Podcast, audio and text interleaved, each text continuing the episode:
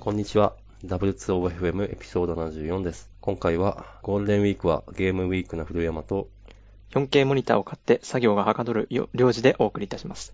このポッドキャストでは、ハッシュタグ W2OFM でご意見ご感想を募集しています。いただいたフィードバックで、ポッドキャストをより良いものにしていけますので、ぜひよろしくお願いします。はい。というわけで、今回は初ゲストの領事くんに来ていただいています。はい、じめまして、領事です。はい、よろしくお願いします。えー、ですね、私の方からちょっと軽く紹介すると、えっと、彼は、まあ、弊社に、えー、昨年ですかね、えっと、ね、昨年から今年にかけてかな、そうですね。インターンに、はい、来ていただいていて、で、私はお世話したというよりも完全にめめちゃくちゃお世話されて、 いえいえいえ、 そんなことないです。めちゃくちゃお世話になりましたよ。はい、スーパーインターンな、えー、りょうじくんです。よろしくお願いします、えー、はい、よろしくお願いします。で、まあ、 私が軽く言っちゃったけど、本人からもちょっと軽く自己紹介をお願いします。えっ、と、まあ、 今、古山さんがおっしゃってくれたことが大体全てなんですが、はい、えっ、と、まあ、今現在大学生で、え ー、若い。 22歳ですよ。 若い。で、そうですね、昨年度から1年間、古山さんの会社でインターンさせていただきました。で、そうですね、ウェブエンジニアとして働いております。そうですね、ウェブ系。はい。よろしく。よろしくお願いします。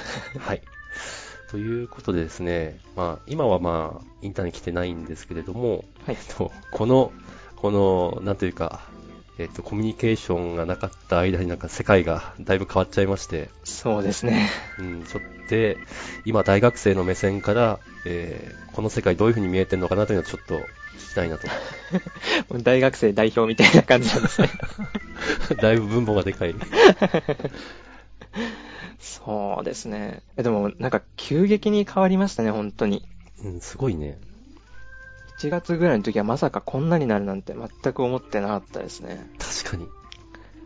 いつはい。 3月くらいからかな。そうです。3月の半ばぐらいから、まずいんじゃないかっていう雰囲気出てましたよね、結構日本でも。うん、確かに確かに。私、その時、はい、実は、あの、ずっと長期のプロジェクトをやってようやく終わったんで、ほうほう約1ヶ月の 社会人になって初めての長期休暇を取ってたんですよ。あ、そうだったんですか。うん。 そしたら、まあ、ある意味、もうその時点でどこにも旅行行けなかったんですけど、はいはい。うん。あなるほど。長期休暇が、全然休暇というか、休暇らしい休暇を 得なかったということですね。そうそうそうそう。そうそうそうりょうじくんの方も大変だったんでしょそうですね。えっと、まあ、大学側が結構、こう、判断しかねている状態が3月頭ぐらいにあって、で、教授からのリークで、もしかして4月から授業始まらないんじゃないかみたいな話を聞いてたんですよ。はい、はい。そしたら、案の定3月の中旬ぐらいに、4月から1学期分、7月までの授業は全部オンライン授業になりますと。で、授業自体も4月の20日からになりますという連絡が来て、で、僕が秋田に全部荷物置いてきちゃってたので、服が全然ないっていう感じだったんですよね。おで、まあ、急いで買って、で、大学にも今立ち入り禁止なんですよ、実は。 大学全体が全体がですね、うちの大学。で、うちの大学は大学の中に、こう、宿舎みたいのがあって、はい、そこに暮らしてたんですけど、そこにも立ち入り禁止になっちゃったん で、荷物を取りに帰るっていうことができないんですよ。えそれは、例えばあの、ちょっと高額な、例えばなんだろうな、パソコンとかあったとしても取りに行けない。授業に必要なものがあるんだらは、学生課が、あの、郵送してくれるっていう話なんですけど、授業に必要ないと、あの、無理だっていう話で。なんと。で、今僕あの、大学で、こう、部屋が寂しかったので、アロエを買ったんですね。鑑賞用に。それを 取り残してしまって。まあ、割と乾燥に強い植物だって聞いてるんで、ままだ大丈夫かなと思うんですが、早めに立ち入り禁止解除を 願っているばかりです。そうですね。そっか。生き物はなそうですね。なんと、あ、でも、え、そこまで、そこまで厳しいんですね。そうですね。もともとうちの大学、図書館がすごい有名な大学で、一般の利用とかがすごい多かったんですね。綺麗な図書館だからって言って、観光客みたいな感じで、周りからこういろんな人が来て写真撮ってたりしてたんですけど、それも結構早い段階でもう、一般の人の利用を禁止しますっていうようなアナウンスも出てて、おー多分大学の中ではかなり厳しいというか、こう、早い段階で行動というか判断をした大学なのかなとは思いまは。いすはいなるほど。ちなみに4月20日からってことは、あはえいっと、授業4月20日からってことは、もう1週間くらい受けたってことですかね。そうですね、1週間ちょいぐらい受けましたね。うん。どう、どうですかオンライン授業がですね、これ結構、あのー、くせ者で、はい。えっと、まあ、いろいろ話したいことはあるんですが、はい。まず教授がやっぱ慣れてないんですね、オンライン授業に対して。あまあ、なるほど。で、画面共有ができないとか、あと、そうですね、途中で音声切れたり、 あちなみにツールは何使ってるんですかじゃあ、ズームを使ってますね。ああ、なるほど。はい。あともう一つ問題だったのが、これが 4K モニターを買った理由ではあるんですけど、はい。あの、パソコンを開いて授業を受けるじゃないですか。はい。で、Zoom の、えーウィンドウがあると。で、はいまあ、ノート取りたいんで、まあ、ドキュメント系のワードとかを開くウィンドウがあって、はい。で、授業中に何か調べたいときにインターネットを用意したいんで、ブラウザ用のウィンドウを作って、はで、いもう一個、教授がこう、えっ、と、配布してくれる資料だったり、スライドだったりを表示する画面が必要なんですね、大体。はい。そうすはるいと、パソコンの13インチとかっていう狭い画面に 4, 4ウィンドウ入んなきゃいけないんですよ。確かに、これは苦しい。 苦しいと思って 4K、まあ、この場合はモニター本当は買うべきだったんですけど、まあ、なんか、ちょうど買っちゃうんだから 4K モニターにしようと思って 4K にしたんですけど、これ一般の大学生、どうやってるんだろうなーってすごい気になる部分なんですけああ、ど、そっか。きっと、りょうじくんって、そういうことには強い方の大学生。そうですですね、よね割とモニターとかパソコン周りの器具はパパッと、なんか投資だと思ってお金出しちゃうんですけど、うん。そっか、そうじゃない人は学生も、多いと思いますよ、そう実です際。パソコン持ってない人とかあ、それいたりとか。さすがに今は少ないんじゃないかなと思いますね。あそっか。いや、あのね、わ あの、おっさんの勝手なイメージなんですけど、はい。最近の若者は全部スマホで済ます的 な。あ、でもいますよ、スマホで実際授業受けてる人も。あ、マジではい。おー。なんかいや、それしんどいな。カメラアングル変だなと思って見てると、あこれスマホだなっていう人います ね。あ、そっかそっか、ズームだからみんな見れる。そうです、そうです。あ、それは、えっと、自分の、なんていうか、モニ、モニ、んなカメラもオンにし、するっていうことになってるえっと、授業によっても違うんですけど、僕の場合は大体そうですね。ああ、なるほまあど。、学生がサボってないか見るようにみたいな感じだと思います、半分ぐ らいは。まあ、あれ、嫌だけど、まあ、そういう気持ちもわからんじゃない。うそうですよ ね。ん。なるほどな。その他なんか、まあ、困ってることとか、むしろ良かったこととかあったりしますか良かったこと、良かったことは、えーっと、まあ、一つ挙げるのであれば、まあ、はいオンライン授業なので、まあ、通学というものはないわけですね。もともとあー学生宿舎に住んでたので、そこまでなかったんですけど、うん本当に起きて5秒後に授業を受けられるぐらいの状況なので、そういう、短い。そうです。そういう面では助かってますね。なるほど。で、まあ、不便なことの方が多いですね。やっぱ、こう、外に出られないとかっていうのは、まあ、そうですよね一。般的なところで。うん。もう、学生とか、社会人とかに、関わらず、そうですね。まあ、それは、うん不便ですよね。はい。ちなみに教授は、教はいまあその授業してくれる人たちは、秋田にいるんですかあー、おそらくそうですね。オフィスとか映ってる場合もあるので、秋田にいると思います。ああ、まそれはそれで大変だなってすごい思いますけどね。あ、そうですね。そう。なんか、えっ、と、私はもうと、まあ、山形出身なんで、はい秋田と同じかどうかわかんないんですけど、近いですね。はい。うん、 だいぶ近い。あの、ソーシャルディスタンスティング、ディスタンシングか、はい的な意味で言うと、むしろ、何、普段からしとるわ、みたい な。そんな近くに人いたことないわくらいの。いや、あると思いますよ、実際。本当に人いないですからね。田舎に入れるんであればその方が良かったのかなと思わなくもない。まあそうですね。実際東京よりもずっとずっと、こう、人数も少ないわけですし、感染者数だとか。まあ、そうでたすよだね、大学の医師というので、立ち入り禁止になってしまったので、仕方なく戻ってくるって感じです。うん。まあまあ、それはどうしようもないですよね。私そうもですね今実家に行けるかって言ったら全然い行っちゃダメだって感じなんで。そうですよね。うん。まあ、うん。なんともですね。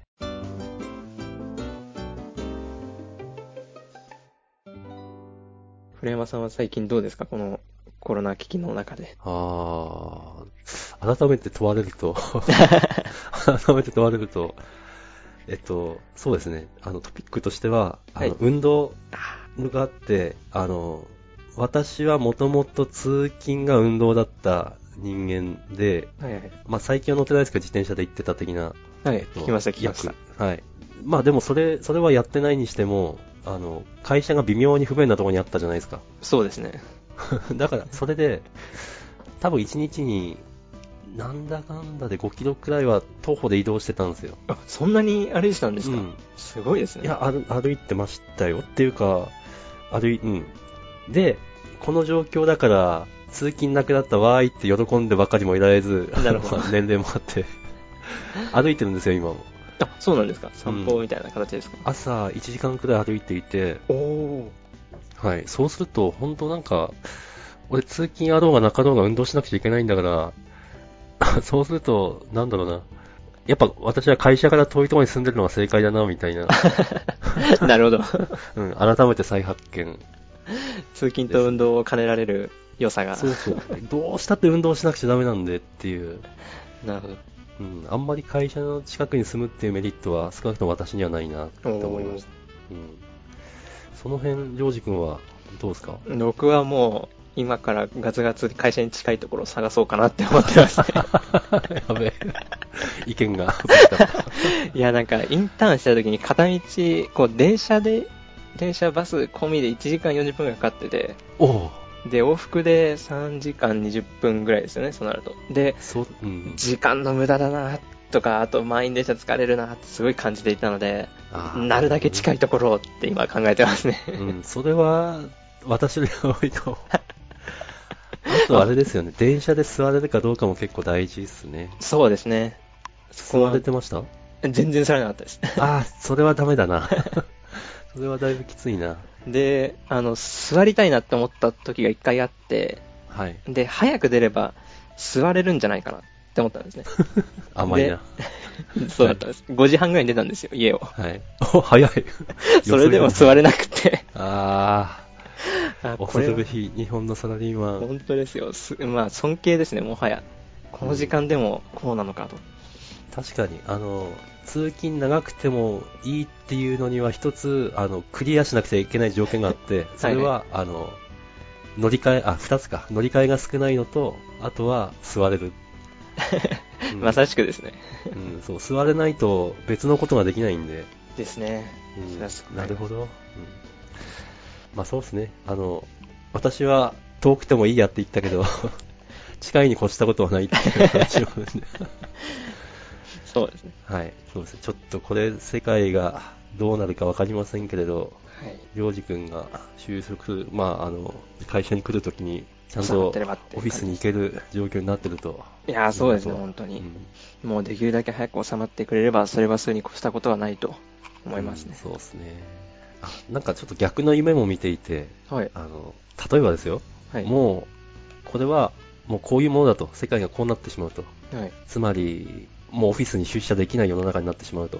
なるほど。うんまあ、仮にそうならなかったとしてもあの、会社がもうそれでいいっていう判断をすることも可能性もあるわけですよねあ。あ、はいはいはオフィスというあのすごい固定でお金がかかるものを捨てて、い。うーん。リモートワークに移行するという可能性も、まあ、多分少ないんですけど、まあまあなきにしも、なまあ、ゼロではない。でも会社によってはありそうですよね、そういう判断を下す会社自体は。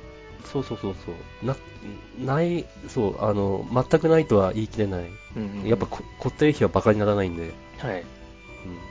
と考えると、 そそれってあの雇用される側もあのなんだろう住む場所を縛られなくていいな的な、まあそうですね。うん、そどこにいようが仕事できるっていうのはかなり強みですよね。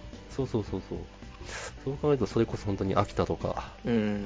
まあ、私は秋田にゆかりはないんであれですけ ど山形からとか。そう そう山形とかあと私は大学が北海道の方だったんであ、 そうなんですね。うん、あの青春の頃の あれを求めて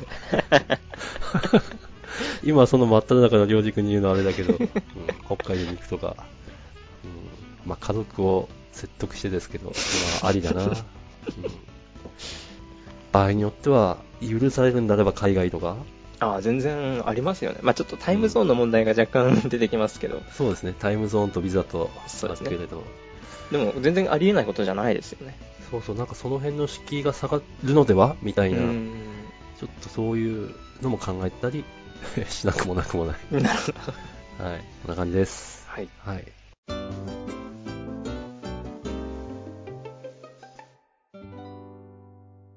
なんかだいぶちょっとあの近況について話しちゃいましたけど、まあ、一応テック系のポッドキャストだという ことで、はい、すいません。まあ、いやいや、先生、ちょろっとあのテックネタもぶち込んどこうかなと。はいで、まあ、まず、りょうじくんの方から言ってもらっていいですか。あ、僕からですかはい。僕は、そうですね。まあ、相変わらず、ナクスト触ってるっていうのが一つで、ほいほい。で、最近新しくこう、ナクストの元になってるビューが3.0っていう新しいバージョンを、まあ、まだベータ版なんですけど、リリースして、これが結構ビュー界隈だと、まあ、多少の盛り上がりを見せてるなっはい。て思ってて、いどうっすかや、僕まだ触ってないんですよね、実は。ああの、ナクスト自体がまだ3.0、ビューをこう、サポートしてないっていうのと、フルサポートしてないっていうのと、あと、まあなんか、えっと、僕が思うにビュー3.0の一番の、こう、いいところが、はえっと、あ二つあって、まあタイプスクリプトの、こう、サポートが強くなったっていうのと、はあとい。コンポジション API っていうのが新しく追加されて、今までの書き方とはちょっと違った書き方になると。で、それがメンテナンス性を上げると。昔のやつももちろん使えるんですけど、新しくこういう書き方もあるよみたいな感じのなるほ提供してくれるようになったんですよね。ただ今使って、その、今ちょっと友人のお手伝いしてる会社でなくとさってるんですけど、そこではタイプスクリプトも使ってなくて、ど。んもう結構コードもがっつり書いてあるので、これから変えるメリットもないなってことで触ってないんですけど、うん。まあ、もしこれから新しいのをやるとなれば、それをちょっと触りたいなと思ってて、そのコンポジション API っていうのはちょっと面白い、今までの書き方からすると結構変わっていて、 はい。えっと、これちょっとビューの細かい話になっちゃうんですけど、ついていけない感じだけど、とりあえずじゃ聞あくちょだけちょこ。っとさらさらっといきますね。すいません。はい。いいえ、全然お願いします。今までビューの NUXT でもビューでも書いてると、こう、どんどんなファイルが長くなってきて、あで、なんかどれがどこにあるのかとか、あとき、うん一つのページに二つの機能を入れたりすると、こう、順番がバラバラになっちゃうとかっていうのがあったんですけど、あ。うん。それを機能ごとにまとめるようなこんものがコンポジション API っていうものなんですね。なるほど。で、それを使えば、より大きなプロジェクトになった時に、まあ、まとまって見やすいっていうのが簡単な話ですね。おーなんで、まあ、これから大きなものをやらない限りは、ちょっと触る機会ないなと思ってて、個人ですごいちょこちょこっとしたものを作るときは、まだ触らないなと思ってるので、いつになるやらって感じなんですけど、ああ、なるほど。いやー、これ、なんだろうな。ライライブラリというか、フレームワークが抱える問題というか、はい。あの、ビューってもともと、あの、手軽ですよ。ですね。あの、要するになんかリアクトとか、アギラに出すアンチテーゼとして生まれたところがあるじゃないですか。はい。でも、 人気が出ると、 本そうです来ね、そう、想定しないような希望にも適用を求められて、 ですね。そうなってくると、いやそこまでくるとリアクトの方がいいんじゃないのってちょっと思っちゃいますけどね、うん、実際。難しいです ね、これは。まあ、とりあえずそれが、あの、ビュー3.0の回答だと。そうですね。なるまほどとめましたよっていうのが。私、全然、 全然追いかけてないんで、ああ全の然、はい、参考になります。はいちなみに、ジェストはえっと、それは、その友人のところでやってるやつなんですけど、あの、まあ、簡単に言うとテストコードですね。うん。で、今まで JS とか、あと、まあ、UI のテストとかっていうのをやったことがなくって、はい。あの、えーっと、古山さんのところにいた時に、こう、PHP でテストコード書いてたっていうのは、まあ、サーバーサイドなんであったんですけど、フロントサイドの、フロントエンドの、こう、テストコードを書いたことがなくて、うん。で、初めてジェストを使ってみて、こう、改めてテストコードの大切さっていうか、まあう、んテスト使うと、その人間がテストする手間が省けるじゃないですか。うん簡単に言うと。それの大切さを改めて感じるよう になり。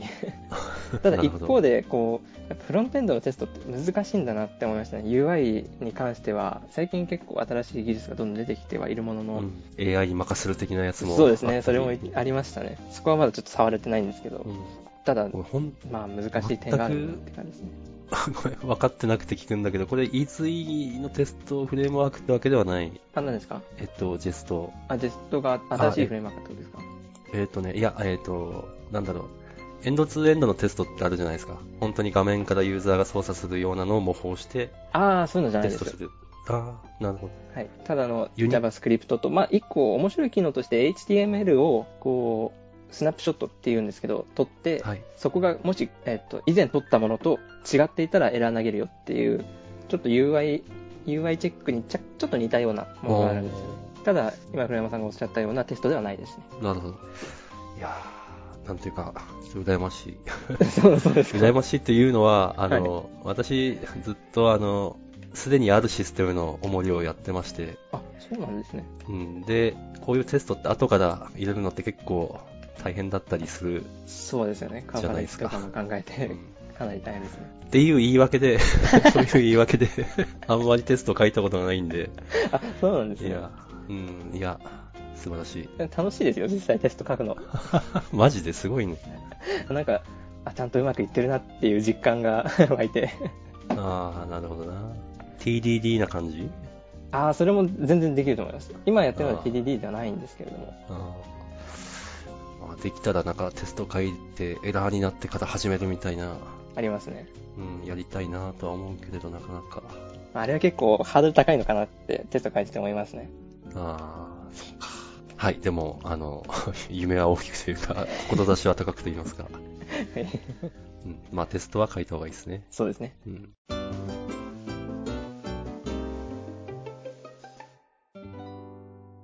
古山さんはいかがですか最近の技術が。はい。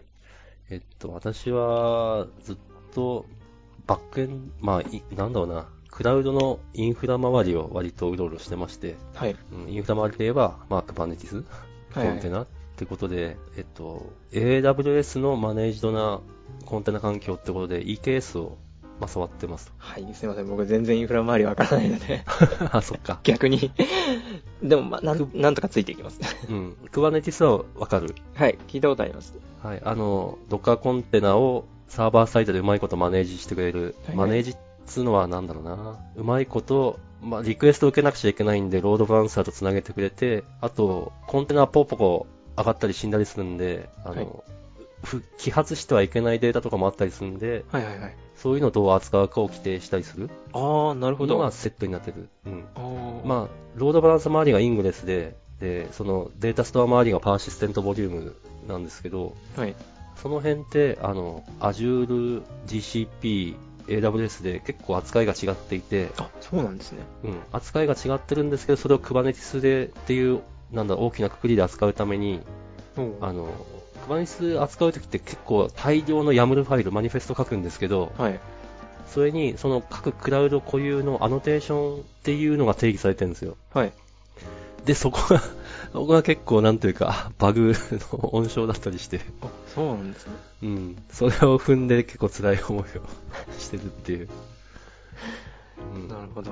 この前踏んだのは、あの、えっと、EKS は AWS のマネージドな Kubernetes なんですけど、はいえっと、AWS なんで、ロードバランサーが ALB、まあ、アプリケーションロードバランサーとか、あの、ネットワークロードバランサーとか使えるんですけど、えーアプリケーションロードバランサーを選んだときに、えっと、HTTP2 を有効にしたり無効にしたりできるんですね。はい。で、えっと、ちょっととある要件があって、無効にしたかったんですけど、その設定が聞き上がらないんですよ。 なるほど。あるのに。設定あるのに聞かない。で、あの、まあ、Google 先生にお問い合わせした結果、なんかどうもバグでもう報告が上がっていて、 あ、そうなでんですも、うん、そうそうそう。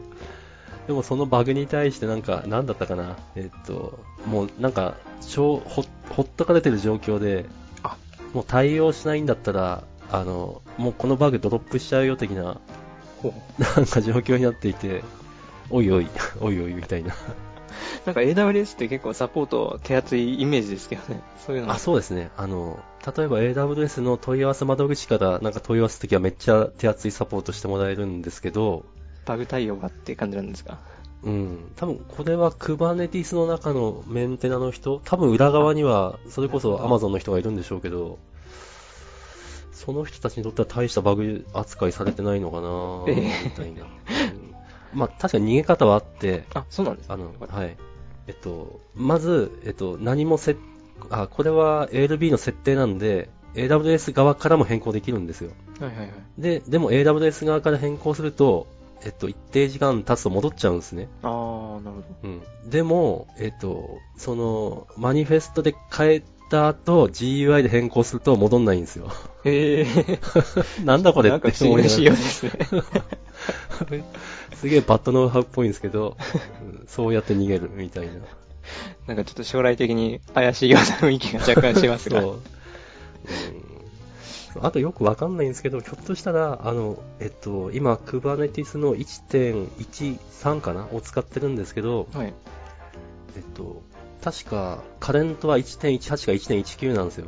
うん。でも、えっと、AWS はサポートしてないんですね。ああ、なるほど。そのバージョンを。うん。でも AWS がその上のバージョンをサポートすれば、ひょっとしたらその辺のバグが治るんで、今、うん温度低いのかもしれないなるほど。まとも思ってます。あ、時間が解決してくれるか否かっていう感じなんです。そうそう、そうそうそうそう。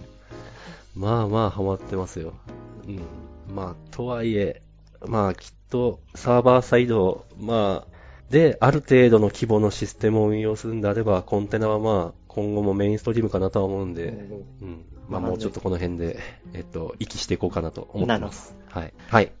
という感じですかね。はい。はい。いやー、あの、一応30分経ったんで、このくらいでいいかなと思うんですけども、あの、最後になりますが、本当、い久々に声かけたにもかかわらず、あの、ちゃんと、あの、こんな風に収録してくれてありがとうございました。いえいえ、こちらこそありがとうございます。